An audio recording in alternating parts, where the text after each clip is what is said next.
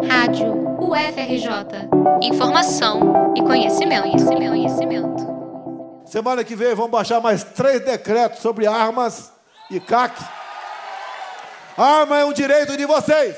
Arma evita que um governante de plantão queira ser ditador. Eu não tenho medo do povo armado, muito pelo contrário. Me sinto muito bem estar ao lado do povo de bem armado em nosso Brasil.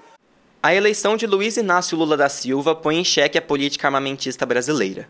Só nos três primeiros anos de mandato do presidente Jair Bolsonaro, derrotado na campanha de reeleição, o número de armas em circulação mais do que triplicou.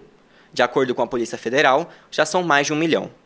O número de CACs, designação para caçadores, atiradores desportivos e colecionadores, com base em dados do Exército, mais do que quintuplicou.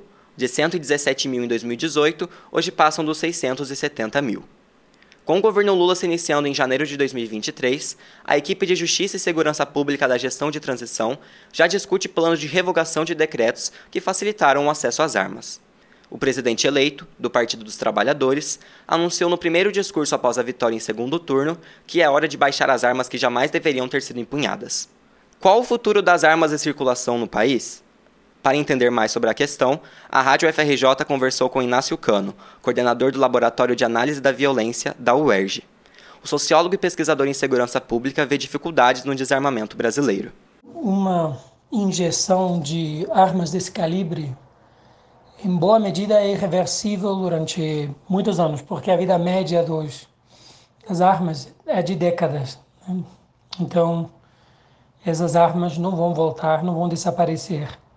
Então, acho que tem que trabalhar nessa direção de tirar, tentar tirar do mercado as armas de maior calibre, que é uma coisa que os Estados Unidos, é, o Partido Democrata está tentando fazer lá também. Encurtar os prazos de cadastramento, reduzir o número de armas à disposição dos, uh, das pessoas, reduzir o número de munições que elas podem comprar e acabar com esse canal dos CACs que se converteu em uma janela aberta para todo mundo que quiser ter uma arma.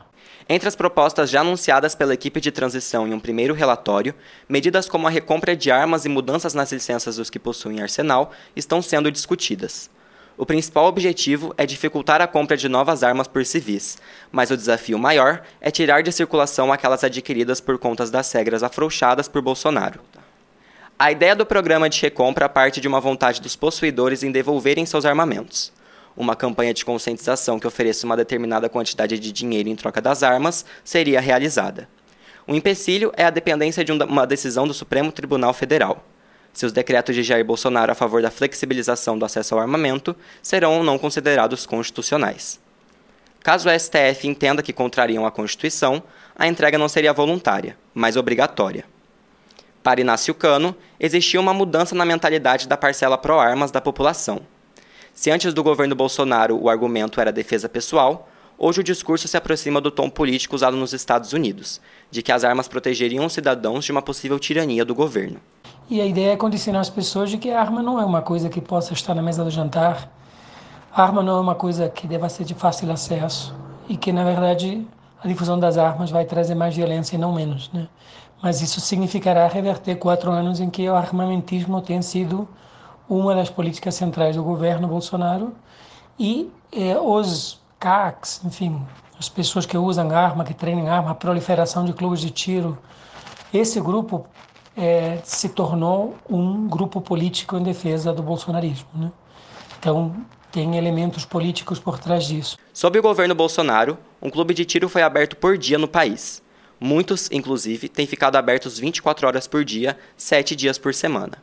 Dessa maneira, a circulação de armas nas ruas cresce descontroladamente, uma vez que uma medida adotada por Temer em 2017 permitiu o deslocamento de armas municiadas pelos CACs até os clubes de tiro. Como classifica o Instituto Fogo Cruzado, referência em pesquisas de violência armada, essa é uma manobra perigosa. Dá acesso ao porte de armas àqueles que só possuem a posse.